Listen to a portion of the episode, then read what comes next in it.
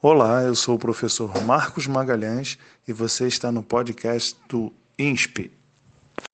A poluição térmica ocorre quando tem um aumento da temperatura da água, né, do sistema lagunar, de alguma forma, do mar, enfim. E esse aumento da temperatura faz com que diminua a solubilidade dos gases. Dentre os gases que não vão ser mais não vão estar mais dissolvidos ali devido ao aquecimento, é, pode ser o oxigênio. Então, pode ocorrer uma baixa de oxigenação na água devido ao aumento da temperatura.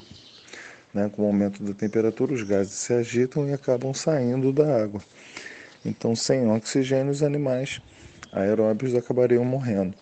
Um exemplo de poluição térmica pode ser, por exemplo, usinas nucleares que utilizam a água como forma de resfriamento de seus reatores.